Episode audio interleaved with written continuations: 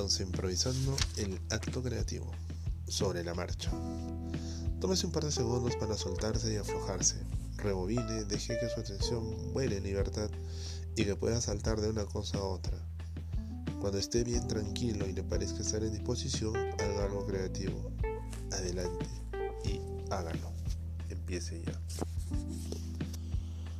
El proceso creativo. El pensamiento creativo puede significar simplemente el hecho de comprender que no hay virtud particular en hacer las cosas tal como siempre se hicieron. Roger Van Wyck. La creatividad está en el corazón de la inteligencia, pero tratar de definirla es como intentar apoderarse de una gota de mercurio con los dedos. En el momento en que creemos tener la gota en nuestro poder, se parten docenas de gotitas que se escapan en distintas direcciones. Tiene que ser una idea absolutamente original para ser creativa. Tiene que ser algo artísticamente o estéticamente agradable antes de ser creativa. Puede la creatividad ser el resultado de un trabajo detalladamente metódico. Se acompaña siempre la creatividad de un sentimiento de inspiración, de una chispa de percepción o de algo así como creer que la idea nos aparece sin saber de dónde. Según algunos psicólogos, la creatividad no es más que una solución innovadora de los problemas. Desde este punto de vista, el pensamiento creativo no tiene nada de extraordinario, sucede como consecuencia del pensamiento metódico. Otros psicólogos consideran que la creatividad es una suerte de proceso salvaje incontrolable que golpea y sacude al inconsciente e implica andar a los saltos con el discernimiento. De acuerdo con esto, la creatividad es algo misterioso e impredecible. Lo cierto es que ambos puntos de vista tienen algo de verdad. La creatividad conlleva la necesidad de tener una idea propia, no contar con tanto con ideas prestadas por terceros. Vemos cómo esa idea surge de nuestra mente. Es algo que puede suceder durante insistentes intensos por resolver un problema.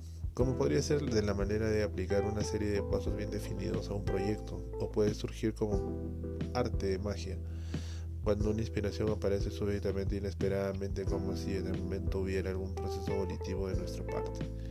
En el ejercicio inicial puede haber hecho usted cualquier tipo de cosas, desde pararse de cabeza, lanzar gritos a los tarzán, andar algo, castañar los dedos con ritmo pensar en la física cuántica. La finalidad del ejercicio no era convertirlo en un, en un creativo, sino conseguir que usted pensase en qué significa para usted la creatividad.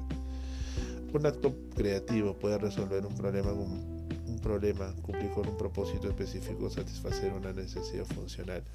Del mismo modo, un acto creativo puede servir para ningún fin práctico, pero llenar en cambio una necesidad estética o emocional, tanto si la creatividad de aplicar y diseñar un puente como inventar una receta de cocina, a pintar la capilla Sixtina, como escribir una autobiografía.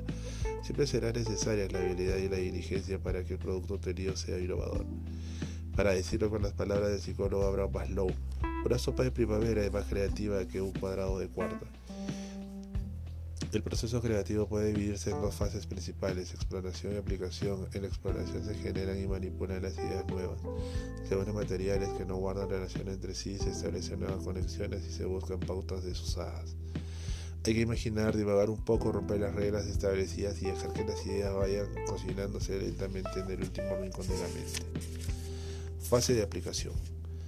Juzgan las ideas y se pone en práctica, se determinan hasta de dónde son aplicables y satisfacen los criterios que nos establecimos y se lanzan al terreno de la acción sacándolas del y que sí para llevarlas al qué es.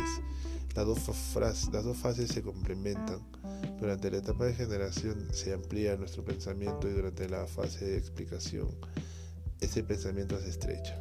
En el pensamiento creativo es lo mismo que podría ser el salto, el salto en alto, lo esencial es el control del tiempo, si procura usted ser práctico. Frío y lógico en esa fase exploratoria, entonces se preocupará más por las limitaciones que por las posibilidades.